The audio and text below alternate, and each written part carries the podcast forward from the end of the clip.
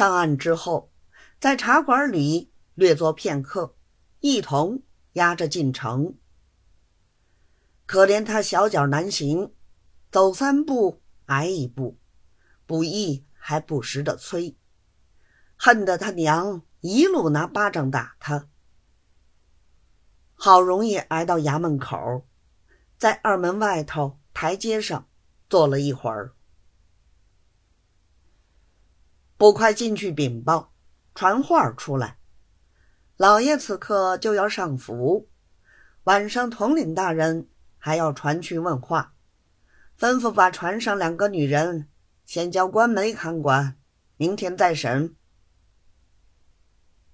众人听了，便去传到官媒婆，把两个女人交给他。官媒婆领了就走，一走走到他家。这时候他娘儿两个头上的金簪子、银耳袜子，统统。被拆上拿去，说是贼赃，要交给老爷的。娘俩也不敢作声。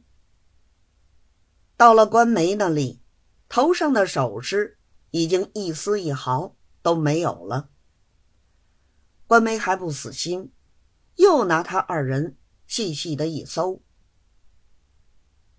蓝仙手上还有一副镀金银镯子。也被他探了下来，说是明天要交案的。